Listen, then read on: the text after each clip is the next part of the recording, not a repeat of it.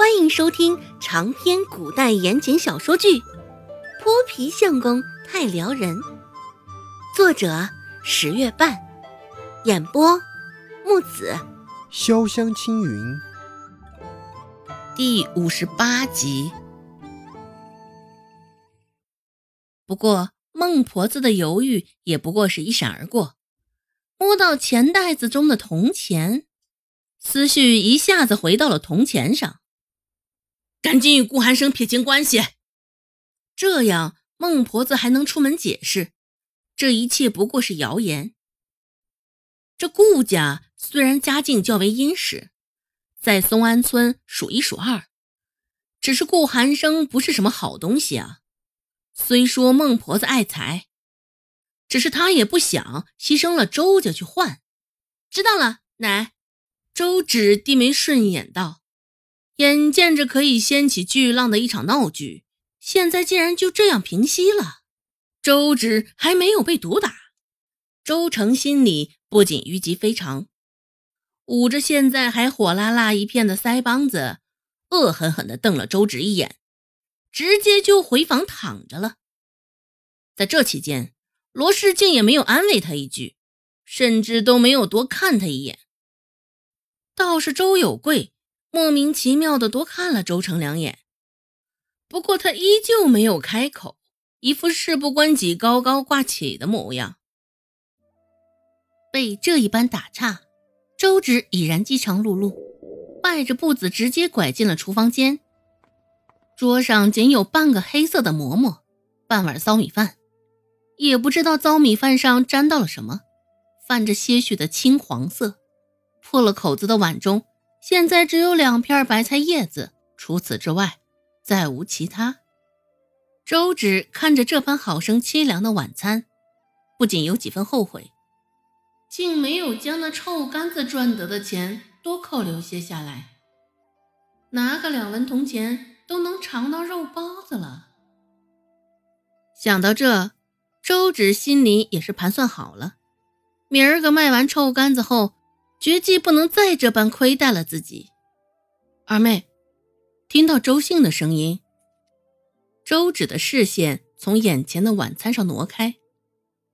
大姐，怎么了？看着周信这般鬼鬼祟祟的模样，周芷就知道他肯定有话要说。周信四下瞧了瞧，见没有孟婆子与周成的身影，这才抖了抖袖子，将半个剥了壳的煮鸡蛋。摆在周芷的面前，看着半个鸡蛋，周芷心里一晃，这快点吃，别叫咱奶和咱妹看见。周信一边说着，一边将鸡蛋直接塞进周芷的嘴中。周芷也不知道周信怎么会藏下半个鸡蛋，不过他也没问。像周信这般耿直老实的，现在竟然为了他。在孟婆子眼皮子底下做这事儿，不得不说，周信心里是感动的。鸡蛋的香味儿从唇齿之间绽开，在这个世界，真正对他好的，也只有面前的女孩子而已。看着周信欲言又止的模样，周芷向上扬起嘴角，不用猜，他也知道他想说什么。将鸡蛋咽下。周芷又捧起一旁已经风干硬实的馍馍，瞧着他说道：“大姐，你你是不是想问顾寒生的事儿？”周信哑然，没有想到自己的心思一下子就被猜中，颇有几分不好意思的挠了挠头，开口道：“是啊，三妹，突然回来说你跟顾寒生好上了，我还不信，谁知道竟然是真的。”你跟顾寒生的事儿是真的啊？周信难以置信，试探性的问道：“一向木讷胆小的二妹，竟然会做出这般出格大胆的举动，更何况那人还是顾寒生。”周芷点点头道：“是真的啊。”为了生活，对不起了，周信。周芷心里想到，想到那些有关顾寒生的传闻。周信还是放不下那个心，紧紧的抓着衣摆，忧心忡忡的看着周芷，问道：“二妹，顾寒生真的如传言中那么那般凶神恶煞吗？周芷脑子里闪过那个烟灰色长衫的男子，俊美无比，嘴巴却也恶毒无比。思及此，周芷点点头。不错，顾寒生行事甚是夸张，性格啊也是阴晴不定，微有不满就大发雷霆，随意找人发泄。啊，那你还跟他怎的还还私定终生呢？二妹啊，你这可咋整啊？听周芷说的心惊肉跳，周兴抓着一百的手也是更为用力。深蹙着眉头，现下周姓的眼中，他这个二妹无疑就是跳入了一个大火坑，全身而退是不可能的了。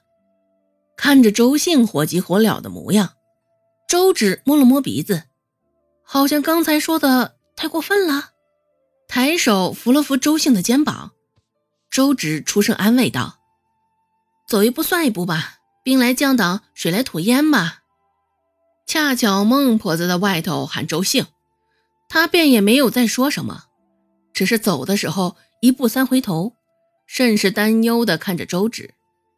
周兴离开之后，周芷正捧着黑色的馍馍，小口小口的啃着，面前一暗，一个人影落下，正是周芷没有料到的罗氏。不过想到罗氏最近的反常举动。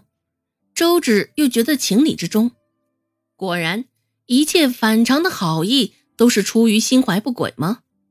周芷觉得有几分嘲讽，嘴角扯出一个嘲弄的笑。周芷没有主动开口，等着罗氏。罗氏还在琢磨着应该从何说起，一时之间，场面上竟安静的有几分诡异。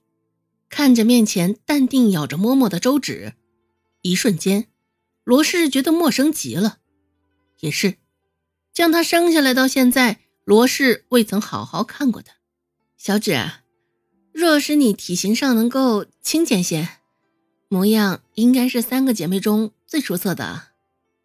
想了半天，罗氏干巴巴的扯了一句，仿若没有听到似的。周芷继续自顾自吃着，也没有给出一个字的回应。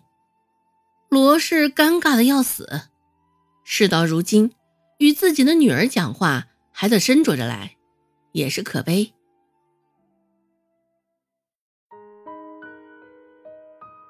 本集播讲完毕，感谢您的收听。感兴趣，别忘了加个关注，我在下集等你哦。